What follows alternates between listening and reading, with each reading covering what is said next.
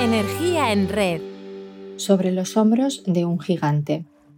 Tenemos grupos de WhatsApp, somos socios de una entidad deportiva, suscriptores de un periódico, fans de un famoso o seguidores de cuentas de Twitter o Instagram. Todo ello lo hacemos junto a cientos o millones de personas que comparten la misma pasión. Pero somos equipo.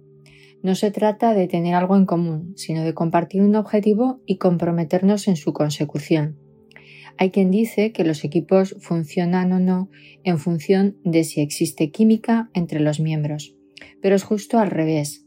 La química surge cuando el equipo funciona, cuando se establecen relaciones, intercambios y los elementos conforman una nueva entidad. En Google llevaron a cabo un proyecto de investigación llamado Proyecto Aristóteles, por aquello que dijo este filósofo griego de que el todo es más que la suma de sus partes. El estudio duró dos años. Se entrevistaron a más de 200 trabajadores y se analizaron 250 atributos de unos 150 equipos de trabajo. El resultado llevó a los investigadores a definir que las claves de un equipo de alto rendimiento son la seguridad psicológica, la confianza, la estructura y claridad de los objetivos, los roles y planes de acción, el sentido del trabajo para cada uno de los miembros del equipo y el impacto de lo que se hace, es decir, si realmente importa. Ahora la pregunta es, ¿cómo se hace todo esto? Tom Peters, escritor estadounidense, especialista en prácticas de gestión empresarial, elaboró la lista de las cinco Cs de la identidad de los equipos y de cualquier relación. Confianza, complementariedad, coordinación, comunicación y compromiso. La confianza es una de las claves que forja equipo. En la canción Mentes que sospechan, Elvis Preisler decía que no podemos seguir juntos desconfiando el uno del otro, no podemos construir nuestros sueños sobre desconfianza. En la etapa de formación del vínculo, los miembros se conocen y tratan de establecer los criterios de pertenencia al equipo. Las personas se sienten inseguras y nerviosas hasta que sienten que son aceptadas y tienen un nivel básico de expectativas en común. La falta de confianza está en la base de las disfunciones de los equipos. Te propongo un ejercicio. Piensa en una persona en la que confíes plenamente y escribe en un papel los comportamientos que practica. Honradez, quizá ejemplaridad, está pendiente de los demás, exige responsabilidad con respeto, anima a la gente, tiene una actitud positiva y entusiasta. Elige solo tres de ellas y piensa en ponerlas en prácticas tú las próximas tres semanas, poniendo especial atención en esa relación que más te importa. Observa qué efectos tiene. La profesora de la Escuela de Negocios de Harvard, Amy Cuddy, estudió durante más de 15 años la importancia de la confianza y la competencia. Si estuvieras seleccionando a las personas que van a formar parte de tu equipo de trabajo, ¿a qué le darías más importancia? ¿A que puedes confiar en esa persona o a que es competente para realizar su trabajo? Para esta psicóloga social es más importante el poder confiar en la otra persona. De hecho, dice que desde una perspectiva evolutiva es crucial. Pensemos en los hombres de las cavernas. ¿Qué era más importante para ellos? Que pudieran confiar en que su colega no les fuera a dar un garrotazo en la cabeza o en que fuera a ser muy hábil haciendo fuego. La confianza es la piedra angular de los equipos. Saber que podemos contar unos con otros para sacar adelante proyectos, realizar tareas de calidad y apoyarnos es fundamental si queremos funcionar de forma óptima. La confianza no se genera de un día para otro. Si falta, siempre habrá quien encuentre alguna debilidad en el sistema o quien busque dónde o cómo lo están intentando engañar. El líder debe hablar claro a los miembros del equipo al explicar las tareas que es necesario realizar para evitar rencillas o malentendidos que puedan provocar desconfianzas o que los conflictos impidan alcanzar los objetivos. Cuando los equipos ya están formados y las relaciones en marcha, es durante los debates cuando se resuelven los problemas y se toman las decisiones. No es extraño que haya acaloradas discusiones hasta que se consigue tener un funcionamiento eficaz. Cada miembro empieza a comportarse según sus puntos de vista e intereses. Es una etapa en la que puede haber intentos de imponer opiniones y ejercer mayor influencia.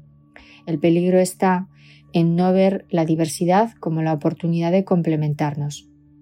El punto de mira de esta etapa es la gestión de los conflictos. De otro modo, el equipo o la relación estará fraguando problemas que sin resolver auguran que no logremos la química. Toca hablar de lo que pasa y establecer reglas y normas de comportamiento, más o menos explícitas y aceptadas por todos. Cuando las personas colaboran en la resolución de los problemas y en el logro de objetivos, es cuando se refuerza la identidad del equipo y se pasa de la mera coordinación a la colaboración. La figura del líder es clave para coordinar las tareas de cada miembro del equipo.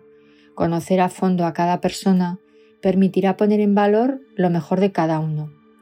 La clave para que un equipo obtenga un alto rendimiento y que las partes se multipliquen está en ver el potencial de cada uno de los miembros.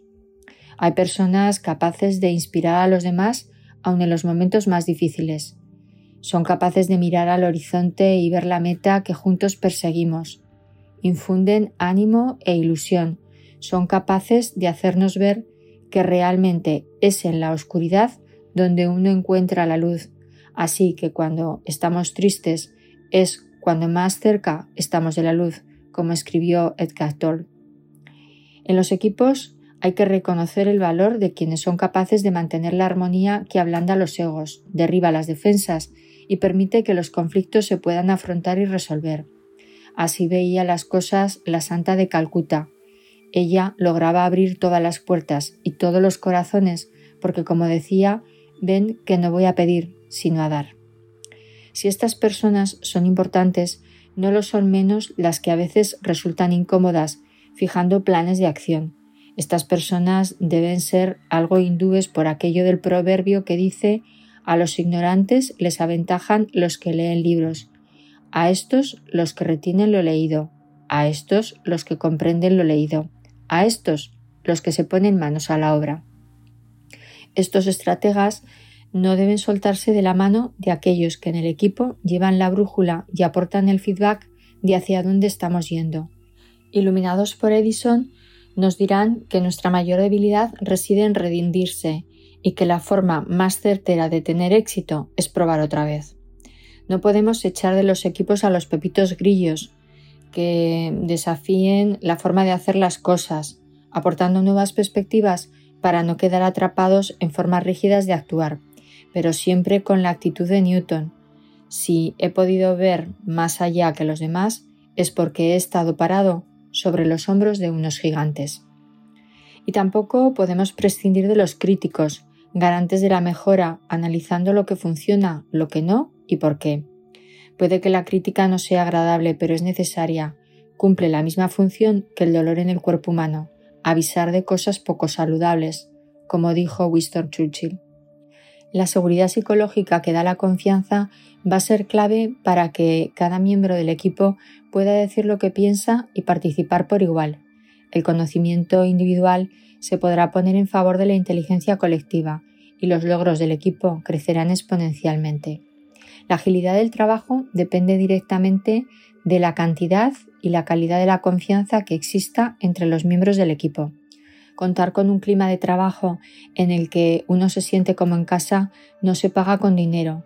De ahí que surja el concepto de salario emocional, capaz de retener el talento y dar estabilidad a un equipo. Hasta ahora hemos nombrado cuatro Cs. ¿Qué hay de la C de compromiso? Si no lo logramos, cada uno irá a lo suyo, se evitarán las responsabilidades y los resultados quedarán a un lado desplazados por los objetivos personales o partidistas. Nunca dudes que un pequeño grupo de personas comprometidas puede cambiar el mundo. De hecho, es lo único que lo ha logrado, como diría la antropóloga y poeta Margaret Mead. Gracias por estar ahí y poner tu energía en red.